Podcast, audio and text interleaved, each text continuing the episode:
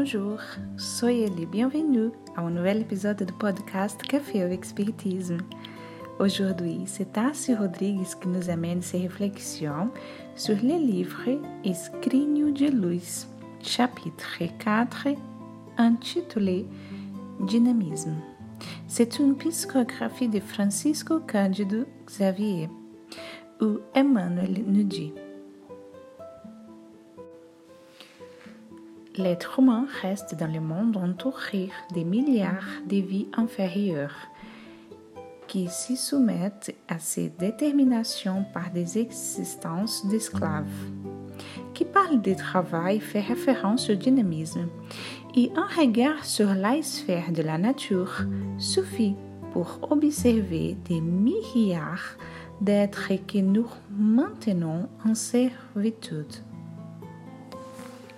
Commençons par les laboratoires de cœur. L'appareil gastro-intestinal reçoit les aliments et même s'il s'agit d'une personne osive, il passe immédiatement à l'effort de digestion, sans qu'il soit nécessaire d'en prendre connaissance au préalable.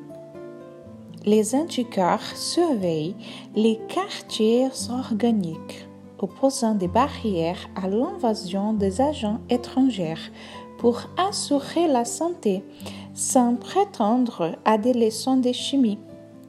La Terre, depuis des milliards ans, nous sert de domicile, tournant sans repos dans l'espace cosmique afin d'équilibrer les phénomènes de la vie sans exiger des panneaux de signalisation.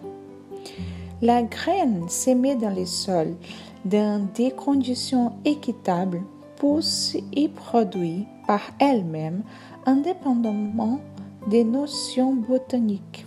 Nous apprécions le dynamisme d'évolution.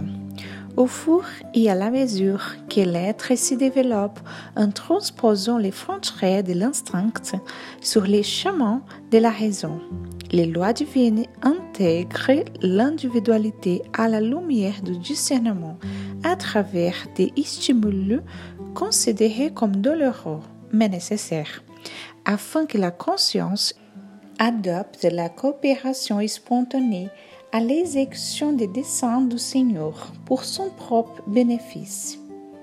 C'est ainsi que nous supprenons les animaux supérieurs dans les disciplines de la domesticalisation et les créatures initiées au perfectionnement moral, tamisées par les luttes éducatives qui les tirent des coquilles de l'inertie vers la plénitude de la vie.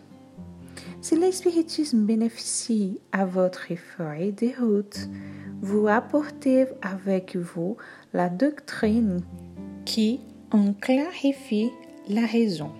Ainsi, vous n'êtes pas sans savoir que le dynamisme constant est la note de ceux qui s'élèvent.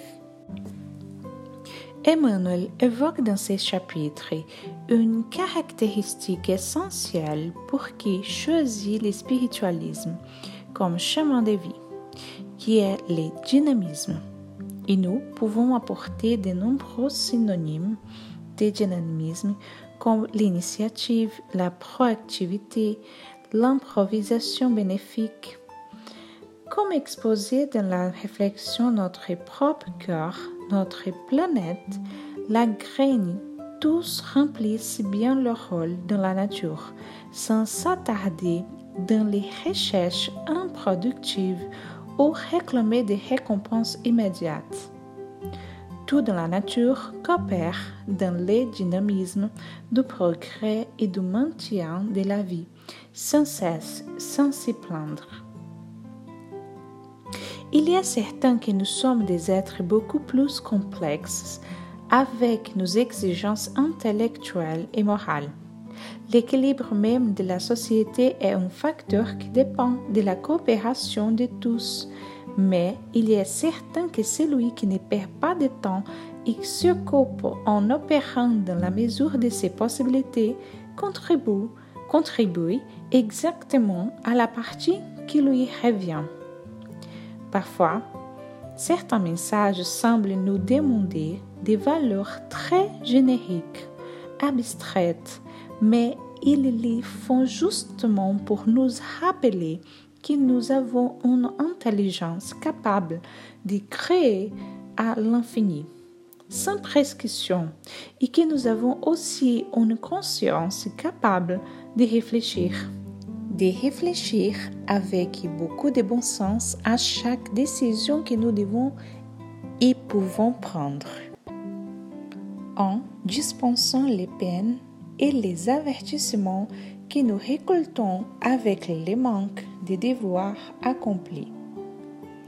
Vous pouvez agir de manière constructive par vous-même quand, comment, où et combien vous le souhaitez, sans attendre des avertissements dispensables. Travaillez et servez toujours, car vous savez déjà que si sur Terre nous sommes connus par des rapports extérieurs, dans les royaumes de l'esprit, seuls les mérites dans les services font la différence pour chacun. Beaucoup paix et jusqu'au prochain épisode du podcast Café avec Spiritisme.